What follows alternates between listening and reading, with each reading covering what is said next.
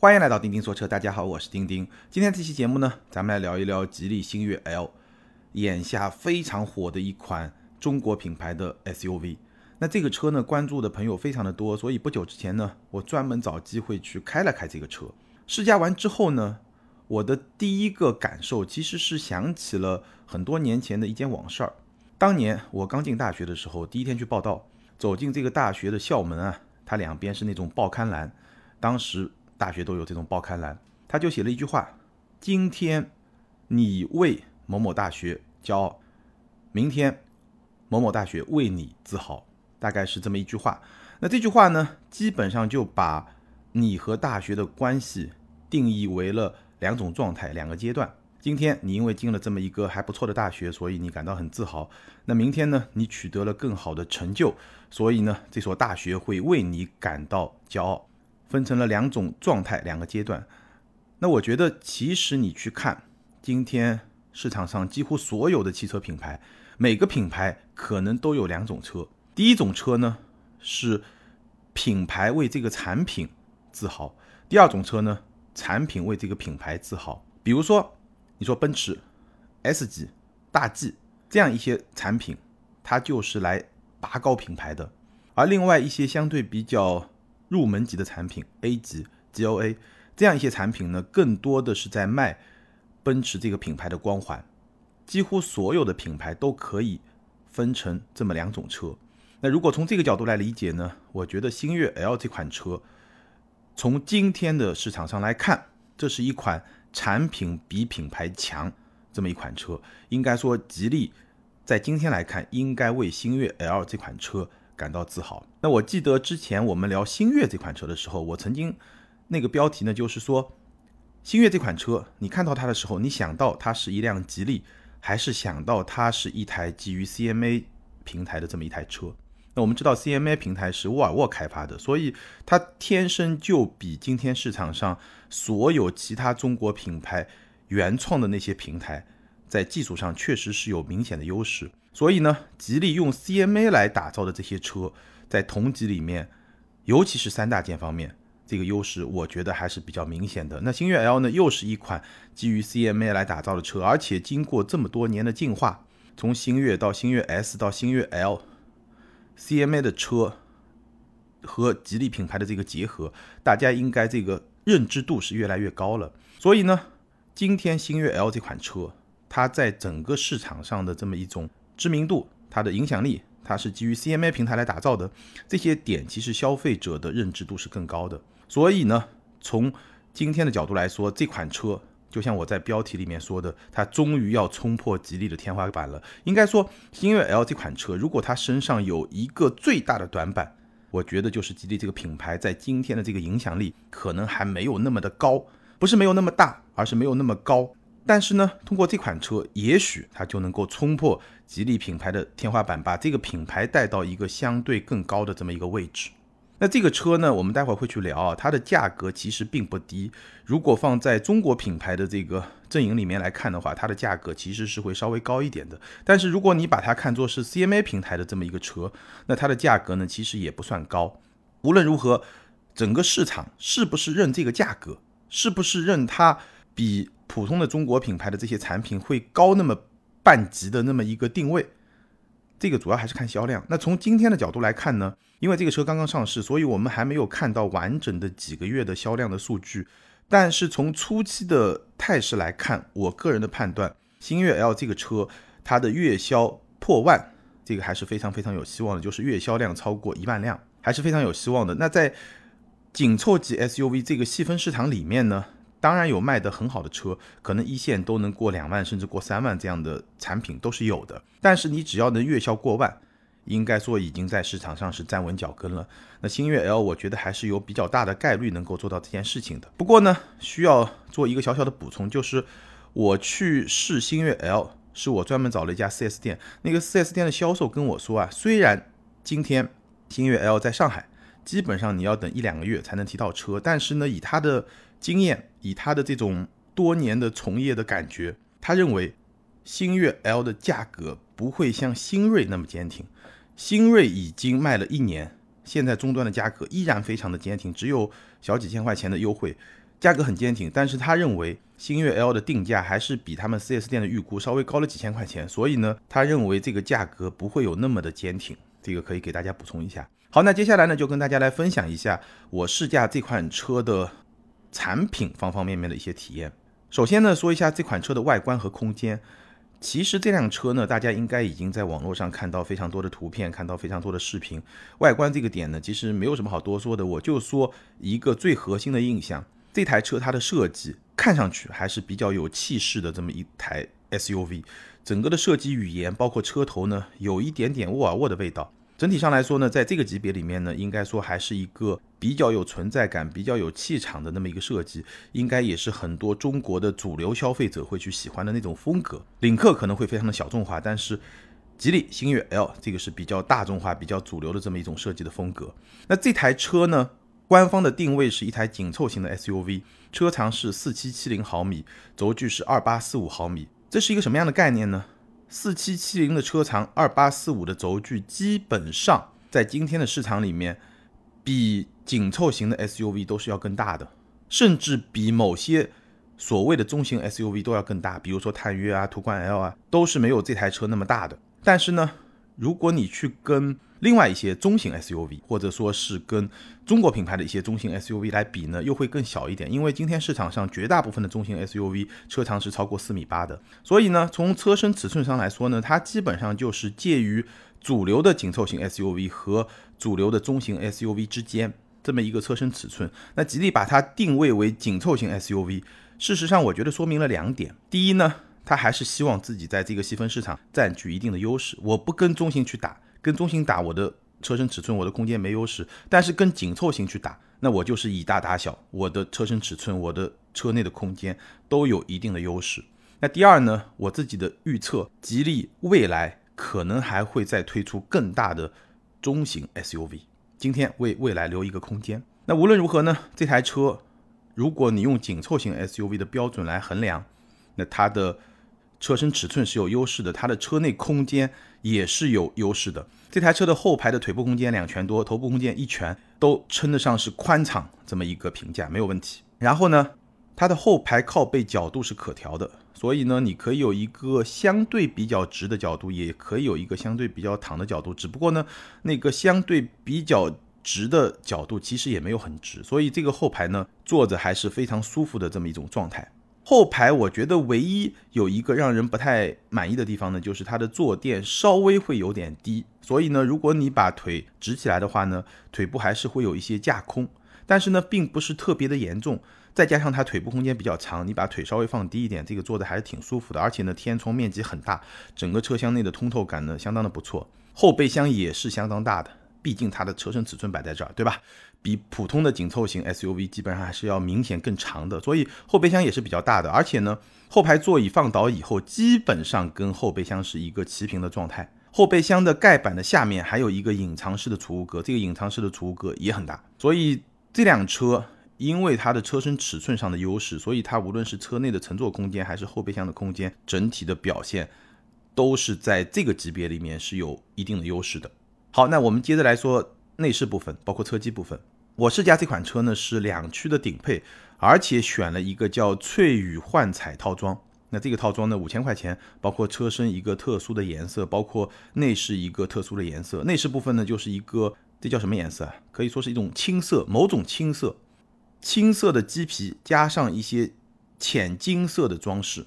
整个内饰，我觉得无论是视觉的效果还是触感上来说呢，都是相当不错的。整个设计有点中国古风的那种感觉啊，我个人还是比较喜欢的。但是呢，我跟销售聊了以后呢，他跟我说，其实选装这个套装的用户非常非常的少，也能理解啊，毕竟五千块钱选一个比较特别的内饰，而且这个内饰呢，看上去会比较偏中国的古风，然后呢，有一点点时尚感的那种感觉，这个可能也不是很多主流的用户。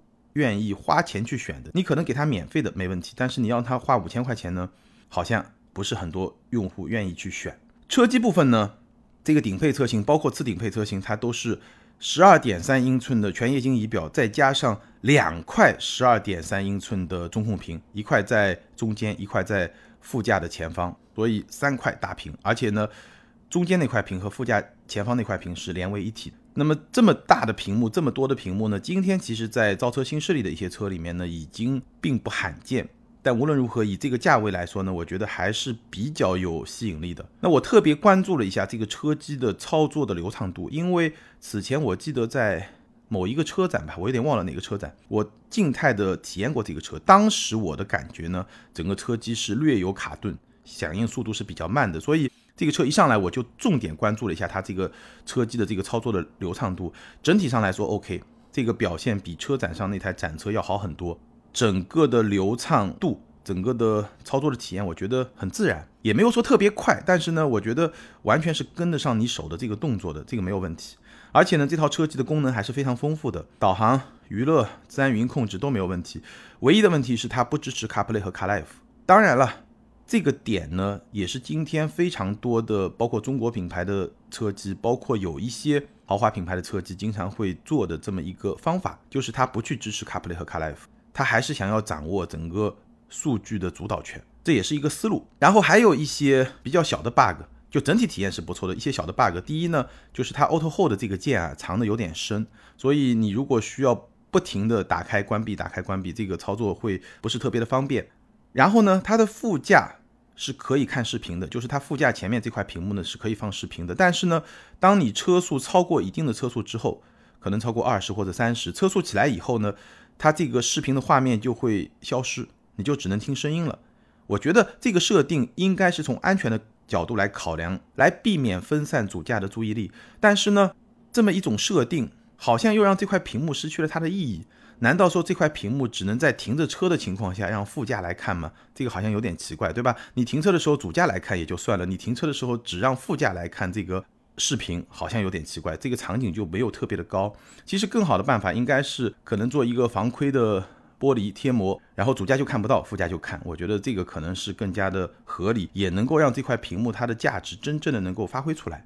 这算是一个小小的瑕疵吧。还有一个小 bug 呢，就是。我把它叫做登录 bug。这个 bug 呢，我之前在聊秦 Plus 的时候也有。什么情况呢？就是我在试车的时候，副驾是我同事，他在登录 B 站的时候，就用 B 站来看视频的时候呢，它有不同的这个按钮可以进到这么一个 B 站的这个网页里面。那有些部分，比如说它从 A 入口进去是需要你登录的，它会提示你需要登录自己的账号。但是呢，它从 B 入口进去。它就不再需要你去登录自己的账号，它就直接能播放了。说明什么呢？说明它整套系统内部还是有一些没有打通、没有很流畅的逻辑操作的这么一个地方。这个情况呢，在秦 Plus 我也遇到过。我说秦 Plus 在某些页面你是没有办法直接去控制空调的，但是呢，你从后台绕一圈以后呢，你又可以回到那个页面重新来控制这个空调。说明这样一些车机系统内部。还有一些没有完全打通、没有完全理顺的这些部分，这个好像在最近我体验的几款车里面呢，出现的概率还会比较高。我也不知道背后的原因到底是什么，但是呢，说明它还没有最后的真正的理顺。然后前排的储物空间还是相当丰富的，这辆两驱顶配车型呢有手机无线充电，然后有两个杯架、中央扶手箱，还有悬浮式中控台下方的储物格，所以前排的储物空间应该说也是。比较丰富的，接下来呢，说一说这辆车它开起来的感觉。两驱的顶配，它匹配的是 2.0T 的低功率版的发动机，加上一个七档的湿式双离合变速箱。那说是低功率版呢，其实这台车它的最大功率也调到了218马力，应该说也是一个比较高的这么一个动力的调教。整套动力系统，我如果用一句话来评价的话呢，就是说真的没啥好挑剔的。从性能上来说，这个两百十八马力的版本，百公里加速是七秒九，这个动力的储备，这个性能的表现，超越了，比如说 CRV 的一点五 T、RAV4 的二点零升自吸，包括新奇骏的一点五 T 和大众二点零 T 低功率版本三三零的 TSI 这样一些主流的合资品牌的动力储备，在他们主销车型上的动力储备，应该说都是比不上星越 L 这台。二百十八马力的二点零 T 的，所以性能没有问题。这台车它发力的特性，这台发动机呢，它在三千转每分左右有一个比较明显的爆发点。然后呢，它的不同的驾驶模式，整个动力输出的特性差别还是会比较的明显。比如说舒适模式，整个动力输出就会比较的温和，油门的响应，包括变速箱的响应都会比较的温和一点。而运动模式呢，整个响应就会更加的积极。但是即便在运动模式下，你也只能说它是积极，但并不激进。所以这个运动模式，我觉得日常开也完全是没有问题的，平顺性很好。虽然是一个七档的双离合，但是平顺性很好。低速蠕行的过程中，偶尔会有一些轻微的顿挫，但事实上，我觉得如果你正常开，你不是很刻意的去感知这种顿挫，基本上没问题，基本上很难感知。所以这个平顺性完全没有问题。所以整体上来说，这套动力至少从短期的试驾体验来说，我觉得没啥好挑剔的。我真的是挑不出任何的毛病。转向这台车的转向力度是三档可调，所以呢。每个人可以根据自己的习惯来调整，这个都没有问题。我自己会比较倾向于中间那一档，或者相对比较重手的那一档。最轻的那一档呢，确实有点太轻了。方向盘的虚位很小，方向盘的指向也很准，但是呢，这个转向的感觉呢，我觉得有一点点奇怪，可能需要花一些时间来适应。奇怪在什么地方呢？就是它的回正太过积极。比如说你在中低速条件下，你稍微打一个方向。二十度、三十度，它迅速就会回正。这个跟我这个跟我此前聊过的老奇骏正好相反，老奇骏是没有回正力，而这台车呢是回正太过积极。那这么一个非常积极的回正呢，应该不是它车轮的机械的这种力传导上来的这种回正，应该就是它的转向的助力机，它非常主动的去回正。所以你在开起来的感觉呢，尤其是一上手你不太习惯的时候呢，你会觉得这个方向盘有点弹手。你稍微往右拽一点，它就要弹回来那种感觉，或者往左一点，它就要弹回来那种感觉。这种感觉呢，我也不能说它就是一个缺点，但是至少我觉得，如果像我这样，比如说日常开宝马、开特斯拉，那我肯定是需要花一点时间去适应的。包括你如果日常开大众啊、开丰田啊这样一些主流的产品的话，你习惯那种。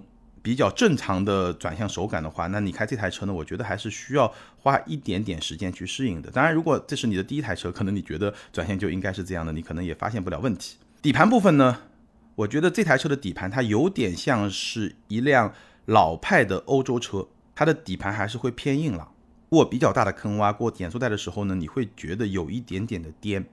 但是呢，整体来说非常的好开，它整个车身的操控的响应是比较自然的，不会运动。比较自然，也是比较顺手的那种感觉。我觉得这套底盘唯一有一个让我不太满意的地方呢，就是它在过一些长波起伏路面的时候，车身的俯仰会有点大。这个有点奇怪啊，因为它本身的悬架的调教是比较偏硬的，那理论上来说应该是能够抓得住这个车身，给人的感觉会更加扎实。但是呢，在这种工况下，它反而会有些上下的这种晃动。这个呢？我觉得稍微有一点小的不满意，但整体上来说呢，这套底盘如果你跟同级的中国品牌的车去比的话，那我觉得明显是更好的。这套底盘和同级的合资品牌来比，完全不差，甚至比某些合资车会更好。这个就是它用了 CMA 平台，这个没办法，对吧？你用了一个沃尔沃的平台打造的这么一个车，它确实在三大件方面，我觉得。是有明显的优势的，相比同级别的国产车来说的话。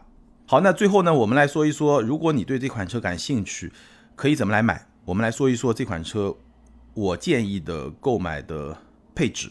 星越 L 它是两套动力，2.0T 218马力，加上七档双离合，加上两驱，这个是有四款。十三万七千二，十四万五千二，十五万五千二，十六万五千二。然后呢，二点零 T，二百三十八马力，这个是匹配一个八 AT 的变速箱，再加上一个四驱，十七万五千二，十八万五千二，总共是低功率四个配置，高功率两个配置。那我会推荐其中三个配置，另外三个配置呢不推荐。第一个我觉得可以买的配置呢是最入门的那个盖板。十三万七千二，虽然是盖板，但是配置其实不低啊。它有三百六十度的全景影像，可开启的全景天窗，皮质方向盘，皮质座椅，十点二五英寸的液晶仪表，加上一个十二点三英寸的中控屏。这个低配呢只有一块屏，中高配有两块屏。然后呢有自然语音控制，有车联网。这个配置我觉得可以买。该有的配置基本上都有了。再往上一个配置加八千块钱，十四万五千二，这个就不推荐，因为它加的那些配置吧，我觉得没有什么实际的意义。如果你的预算比较高，我最推荐的是十五万五千二的那个低功率的次高配，配置升级到了十九英寸的轮圈、矩阵式的大灯、自适应远近光、L 二级别的辅助驾驶、十二点三英寸的液晶仪表，加上两块十二点三英寸的中控屏。前排座椅加热，主驾座椅通风，主驾座椅记忆，还有七十二色的氛围灯和前排的隔音玻璃。这个配置相比它第一个配置贵了一万块钱。我刚刚说的那一大串的配置，一万块钱，这个只能说超值。所以如果你的预算还比较充裕的话，这个配置是我在星越 L 六个配置里面最推荐的这么一个配置。再往上，再贵一万块钱，十六万五千二，两驱的顶配就是我试驾那一款，其实我不推荐，因为它在这个基础上再增加的那些配置啊，又有点花而不实的配置，那一万块钱不值。那高功率的四驱，十七万五千二。这个车呢，它的配置基本上跟我强烈推荐的十五万五千二那个配置是一样的，贵了两万块钱。配置方面就多了一个 BOSS 的音箱，然后呢，三大件是有升级的，二百三十八马力的高功率版的二点零 T，然后它匹配一个是爱信的八 AT，然后又有一个四驱，也就是说三大件动力更好一点，变速箱换成八 AT，加上一个四驱，加起来基本上值两万块钱。那这个值不值呢？我觉得这个就是因人而异。如果你经常要跑一些烂路，你需要一个四驱，然后呢，你对七档的双离合又不是特别有信心，你觉得八 AT 会更好？那如果是这样一些用户呢，我觉得这个两万块钱呢也可以，也值，可以买。但是如果你说我就经济实惠，我买一个二百十八马力的二点零 T 也够了，那那个情况呢，那样一些用户呢，我觉得十五万五千二可能它的性价比，它整体的这种可购买价值会更高一点，因为。从动力上来说，二百十八马力和二百三十八马力真的差的很少，百公里加速一个七秒九，一个七秒七，几乎是没有感知的。二十马力它只不过是去平衡掉了它四驱系统增加的那些车重，所以两辆车的动力表现其实是非常非常接近的。我觉得两万块钱值不值，根据每个人个人情况来。顶配十八万五千二，比十六万五千二贵了两万，也就是三大件的这些差别。那我刚刚说了，十六万五千二增加的那些配置其实不太值。相应的十八万五千二，我觉得也不太值，没必要。毕竟以这个价格，你买个吉利，对吧？虽然我刚才说这个产品没有问题，但是品牌，我相信十六万五千二、十八万五千二这两个配置，应该选择的朋友还是会比较的少。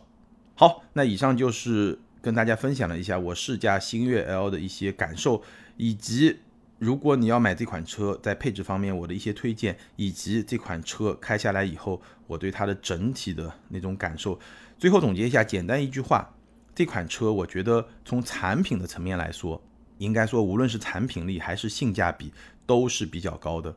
相比同级别的紧凑型的国产 SUV，它在三大件上确实是有明显优势的。那与此同时呢，在空间设计、车机这些方面呢，也是保持了国产车一概的比较高的水准。所以如果你把它跟国产的紧凑型的 SUV 来比，虽然它会稍微贵那么一点，但是我觉得是值的，尤其是三大件，它是能够值回票价的。不过呢，话又说回来，我觉得这辆车，吉利品牌可能还是会限制到它的一些高度，尤其是它的高配车型可能卖的不会特别的好，中配车型、低配车型应该是这款车的一个主销的车型。所以今天它的状态呢，应该说产品比品牌高，这个产品力比品牌力高。那这个后果是什么呢？后果就是说，这个品牌力多多少少还是会影响到它的一些销量，包括对后期的终端折扣还是会有一些影响。但与此同时呢，产品力也能去拔高它的这个品牌力。所以星越 L 大概就是这么一款车。如果你的预算差不多在十六七万落地，十七八万落地，你要买一个这个级别的 SUV，那我觉得这款车还是可以值得你去非常认真的考虑的。毕竟这个预算你去买合资品牌。可能只能买到二线合资品牌，一线合资品牌入门价裸车可能已经在十七八万，那落地基本上就二十万了。你十七八万，对吧？你买一个这个车，它的配置会更高，它的动力会更好，它的三大件其实也完全不差。我觉得还是会非常值得考虑的。可能你得想一想，这个品牌你能不能接受？好，以上就是关于吉利星越 L 的全部内容。那关于这款车，你有什么样的观点？欢迎在评论区留言，和更多的听友和钉钉来进行交流和互动。还是那句老话，留言和评论永远都是对钉钉最大的支持。我之前也说了，今年我会去跟大家聊更多的国产车，因为最近这些年啊，国产车的进步确实是有目共睹。那上一期咱们聊了比亚迪的秦 PLUS DM-i，一款非常爆的车。这一期星越 L，我相信也是一款比较爆的车。好，接下来我们来看上期节目的听友留言。上期节目呢，咱们聊了比亚迪的秦 PLUS DM-i，ID 是 J Cho，J A Y C H O O U，J Cho。这位听友他说，听了两年钉钉说车，第一次留言，九分钟从懂车帝专业性到汉 EV 刀片电池以及整个系统概念，看似保守评论，其实是在事实的基础上阐述客观观点。但我有个疑问，节目里面也说。刀片电池的安全不代表整个系统安全。四十八小时自燃了，那就是某个系统必定存在缺陷。当这个系统受到外力出现问题是偶然的，也可能是不定时的。也许下一次一个小时或者七十二小时自燃都说不准。关于秦 DM-i 总结就是，比亚迪在核心部件和匹配上下了不少功夫，车很优秀，硬缺陷没有，而它的优点远大于缺陷。我认为雷凌一家的销量。没什么威胁，和雷凌双擎比可能只输在可靠性，但相比同级别燃油车就绰绰有余。不得不说，这期节目真的很强，不愧是理工科。祝钉钉节目越来越好。首先感谢这位听友，我来试着回应一下你这个疑问啊。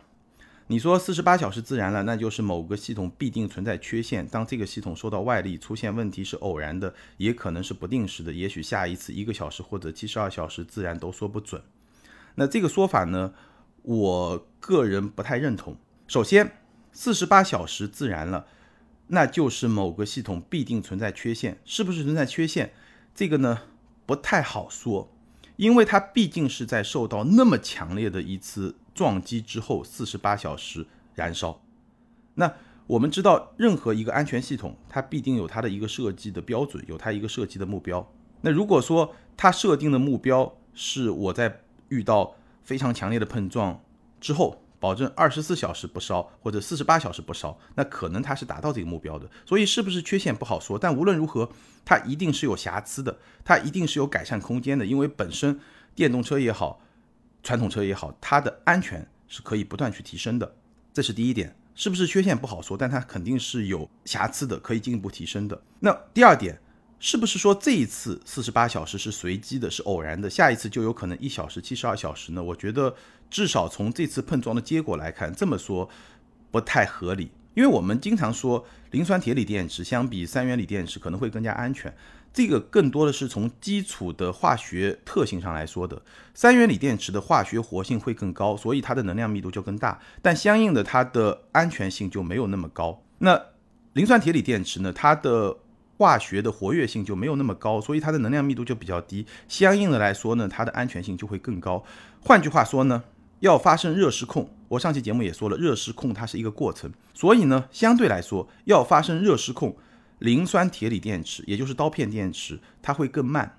它相比三元锂电池，它天生就会更慢。也就是说，如果这一次四十八小时，那你不能说下一次就会一小时或者两小时，因为它的化学活性本身就比较低，它。发生热失控有可能，但是呢，整个过程相对来说就会比较慢，这个是它能够达成更好安全性的一个指标，或者说一个特性。它本来就比较慢，它就不容易一个小时马上就爆炸，或者说自燃，这是它的一个特性。当然，我也说了，单体电芯的安全性，或者说它在化学性质本身上相对比较安全，单体电芯的这么一个特性，它并不代表整个系统安全。所以呢。我觉得那个事情，当然我们可以关注后续它有什么样的结论。我也相信比亚迪能够在这个基础上去进一步提升它的安全性。但是从这件事情本身来看，我们不能说这个系统受到外力，它下一次可能一小时就自燃了。我觉得这个结论可能是没有办法得出的。整体上来说，我们还是要从整体来看，然后来对它的安全性做出一些推断。那这个案例呢，只是给了我们一个可以去。做推断的这么一个案例。好，下一位听友，ID 是猪猪也累了。他说，最近一直在关注这个车型，我感觉汽车行业的下一竞争点在混动系统。等各家混动系统，比如长城的柠檬 DHT、长安的蓝鲸 IDD，还有吉利的 GHS 2.0等等，未来一段时间真正铺满了市场，百花争艳的时候，销量大概率会超过传统燃油车和纯电车，因为纯电车续航要缩水，更长续航。只能换来更高的成本，这是现阶段大部分人的认知。而这些人换车更愿意换成混动车，而不是纯电车。但我相信纯电依旧是未来趋势，超级混动只是趋势中的一次浪潮。我比较认同这位听友的观点，只是你提到的那些中国品牌，他们的混动系统到底能做到什么样的水平？这个呢，我觉得还有待观察。相比比亚迪，我觉得至少在他们已经发布的产品上来看的话，这个技术上的差距还是会比较的明显。好，感谢所有听友的留言，也欢迎这两位听友把你们的联系方式通过个人微信号全拼的钉钉小马甲留给我。你们将获得的是由途虎养车网赞助的途虎王牌车载充气泵充气补胎一体机，价值一百九十九元。这个产品呢，一机双能，既能给轮胎充气，而且呢带胎压的数字显示，也能应急的补胎。好，以上就是今天节目的全部内容。再次欢迎大家关注我们在 B 站、今日头条这样一些大平台上的视频节目。咱们下回接着聊，拜拜。